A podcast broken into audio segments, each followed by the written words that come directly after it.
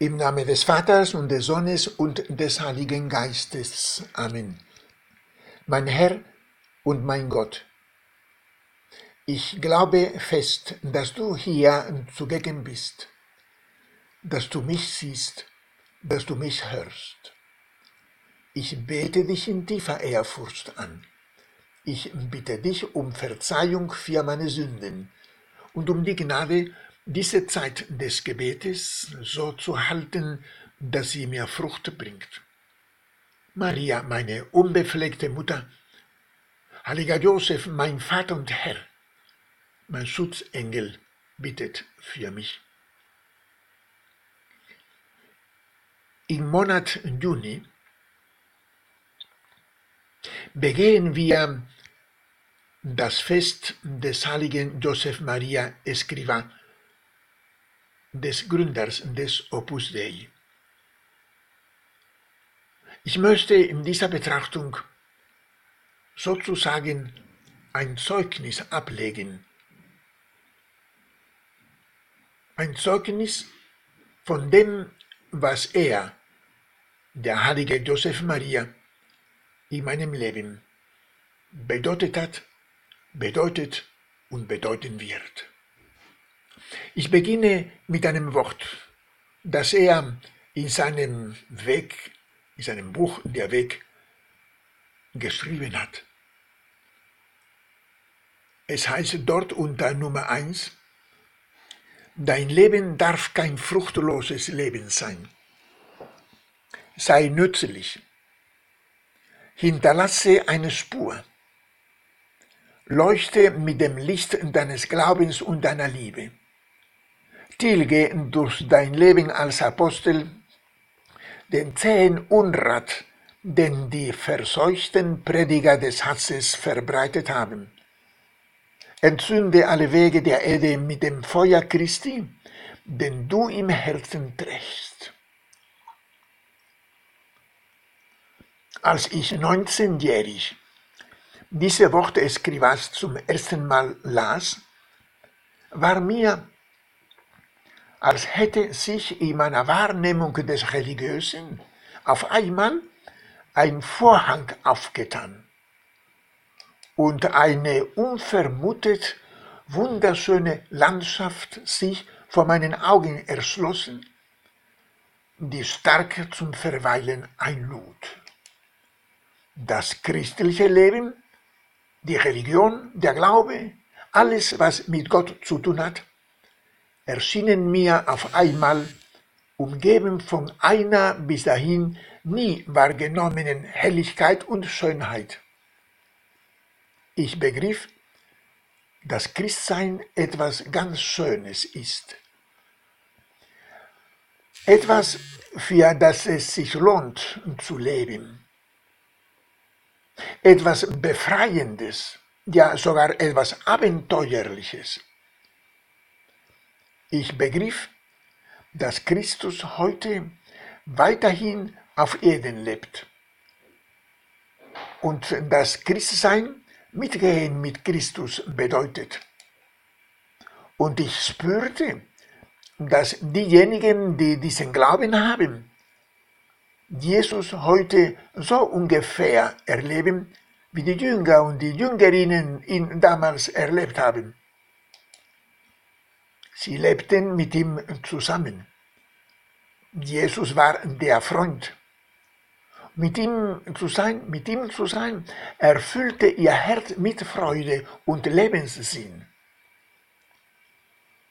Und nichts auf dieser Welt hätten sie ihr Zusammensein mit Christus getauscht. Und so wurde mir schlagartig klar, dass mit Jesus zu leben und für ihn da zu sein, des Menschen Herz erfüllt und beglückt. Es stimmte also nicht, was immer wieder kolportiert wird, nämlich, dass wer sich auf Gott einlässt, komisch und weltfremd im Verhalten wird. Ich verstand, dass Christsein Freude und Erfüllung bedeutet und einen tiefen Lebenssinn freisetzt. Christsein ist mehr als nur die Einhaltung einer Reihe von Handlungen religiöser Art.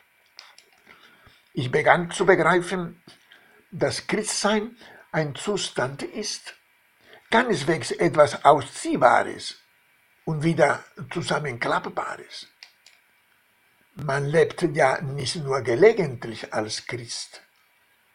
Man ist Christ, und zwar nicht nur bei Gelegenheit, sondern in allem, was man erlebt, tut oder lässt. Denn Gott ist nicht nur da oben, weit weg, wo die Sterne leuchten. Er ist in allem, was man tut, in allem, was man erlebt. Nach seiner Himmelfahrt hat Jesus uns nicht den Rücken gekehrt. Er sagte vielmehr, ich bleibe bei euch. Gott ist alles in allem, heißt es in der Heiligen Schrift bei Paulus im ersten Korintherbrief, im 15. Kapitel. Und darum, weil Gott eben alles in allem ist, darum können wir ihn, Gott, in allem finden und treffen. In allem. Doch im Laufe der Jahrhunderte geriet diese grundlegende Erkenntnis unseres Glaubens viel zu oft in Vergessenheit.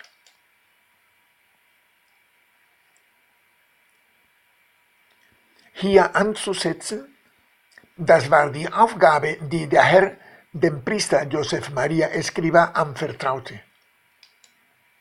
Er musste in der Kirche verkünden, dass die Christen Jesus Christus nicht nur beim Vollzug der Liturgie begegnen, sondern auch in den nicht sakralen Begebenheiten, im Beruf, in der Familie, im Miteinander, im Feiern und in der Trauer, bei Erfolgen und Misserfolgen.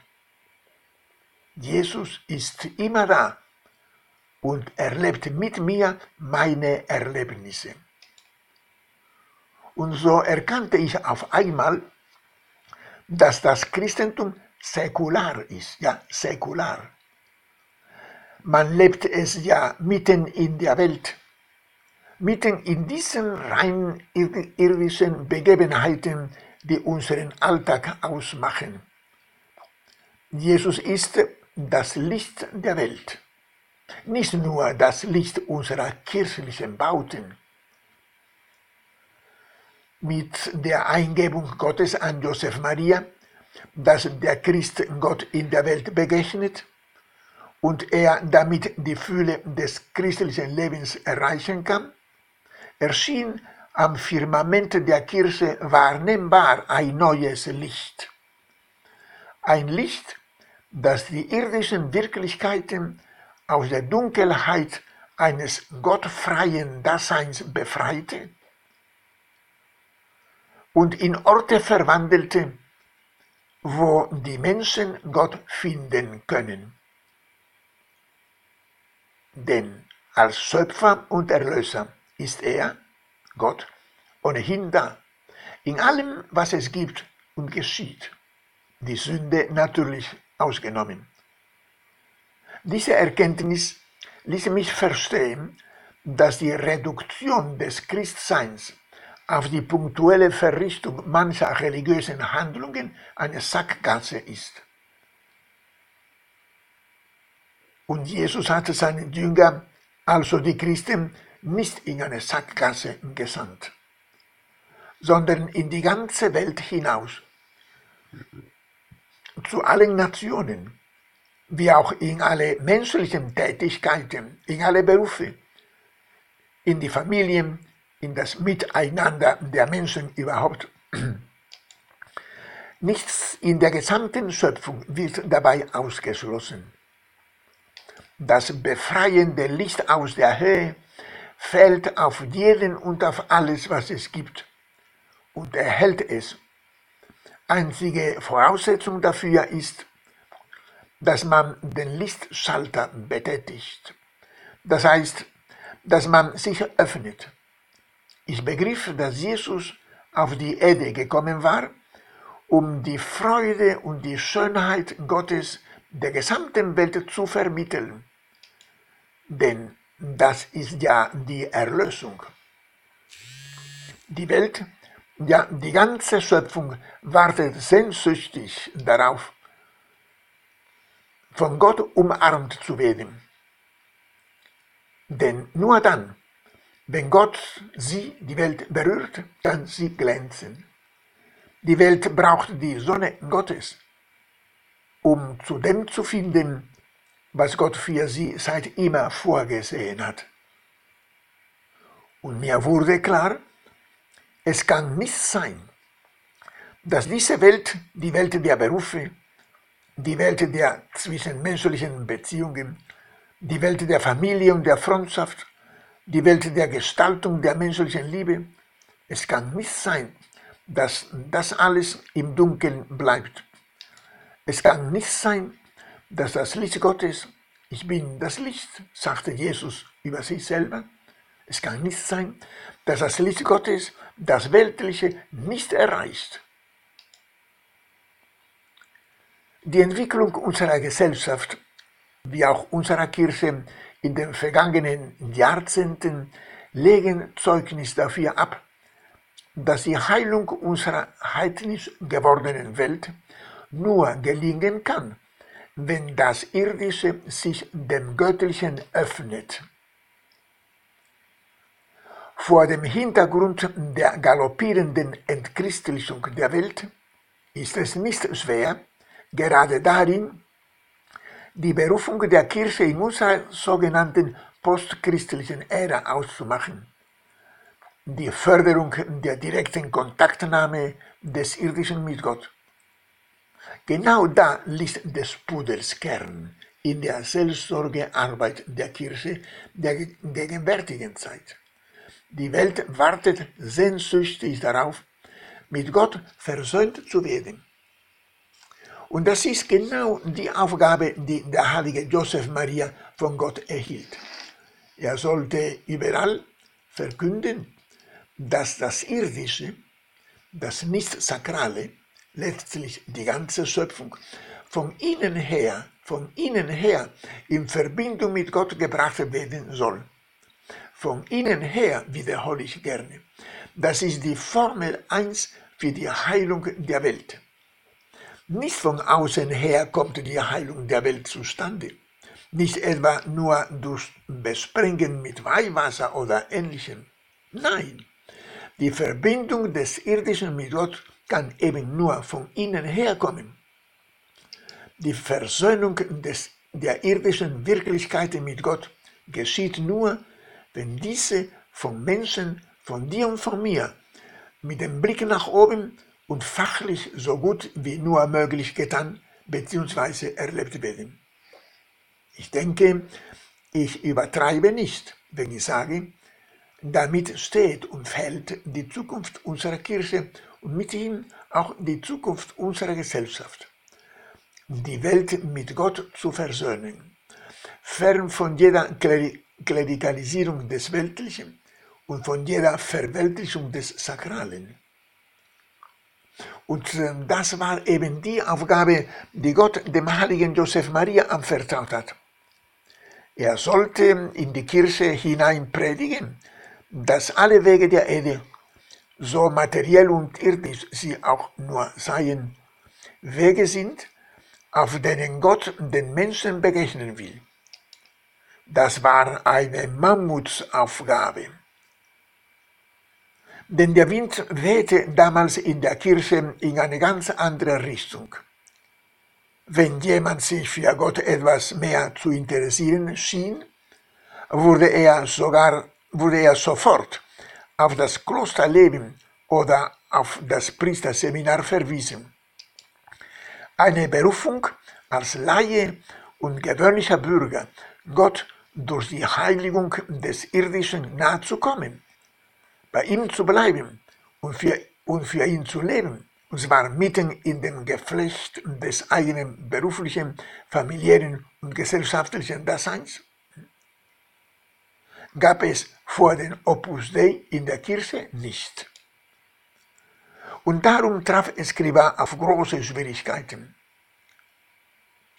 Noch in den 40er Jahren des vergangenen Jahrhunderts gab es, gab es namhafte Theologen im deutschsprachigen Raum, die behaupteten, die Ehe sei keine Berufung.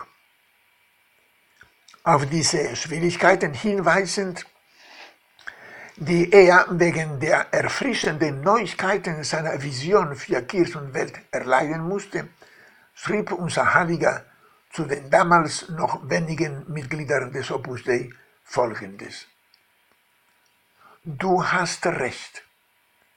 Vom Gipfel aus sieht man, soweit das Auge reicht, im Umkreis von vielen Kilometern nichts von einer Ebene. Hinter jedem Berg erscheint ein neuer.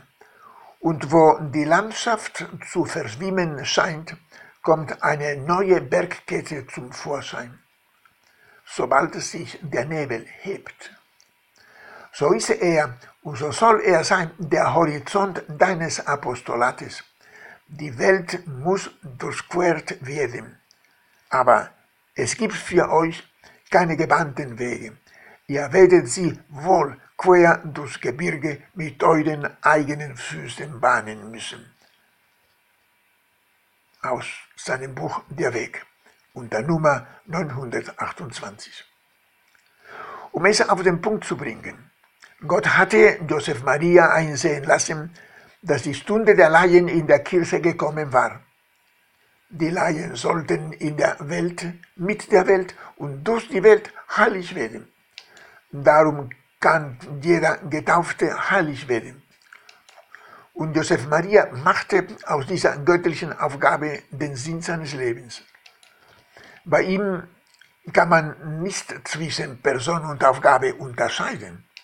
Er lebte für die Durchführung seines Heilsauftrags, in dem festen Glauben, dass dies sein Existenzgrund war. Er wusste ganz genau, dass das Opus Dei nicht am grünen Tisch entstanden, sondern eine Eingebung von oben war. Wiederholt sagte er, er habe das Opus Dei nicht erfunden, er sei nur so etwas wie der Briefumschlag einer Mitteilung Gottes an die Menschen.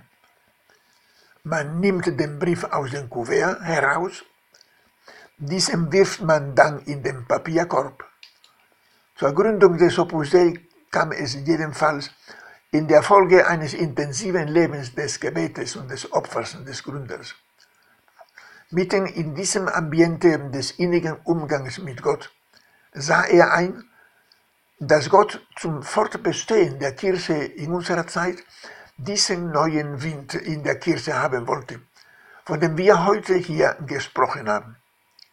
Nachdem er einsah, dass Gott ihn völlig unverdient, wie er meinte, zum Durchführen dieses göttlichen Vorhabens ausgesucht hatte, lebte er nur für dessen Verwirklichung, denn er wusste, das will Gott so.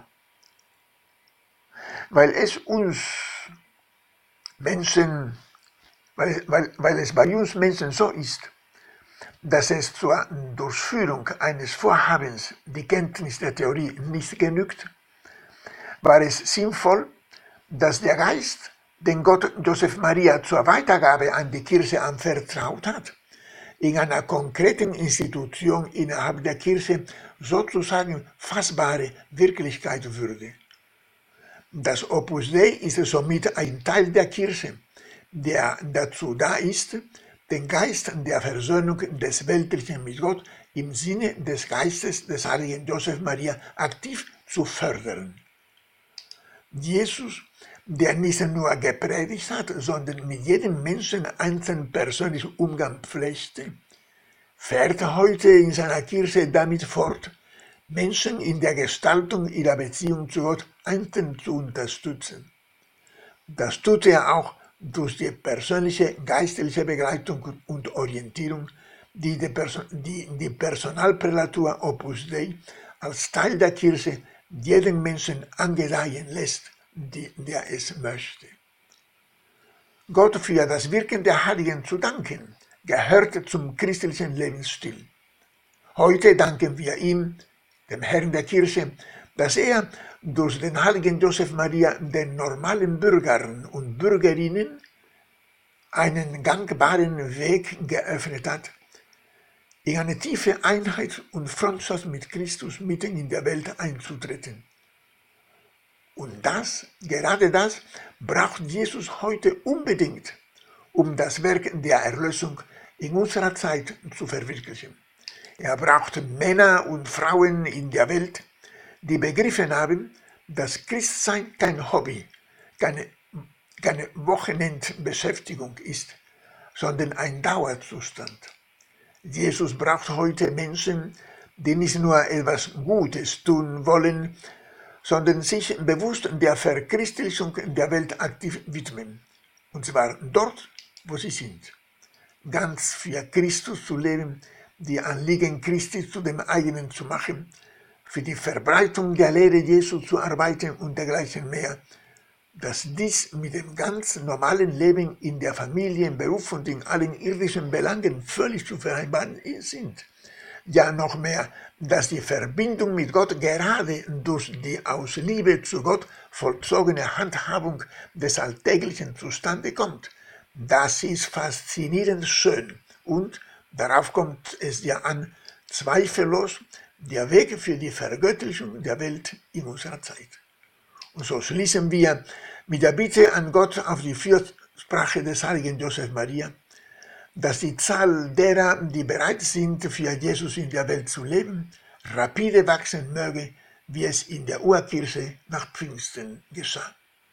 Ich danke dir, mein Gott, für die guten Vorsätze, Regungen und Eingebungen, die du mir in dieser Betrachtung geschenkt hast. Ich bitte dich um deine Hilfe, sie zu verwirklichen.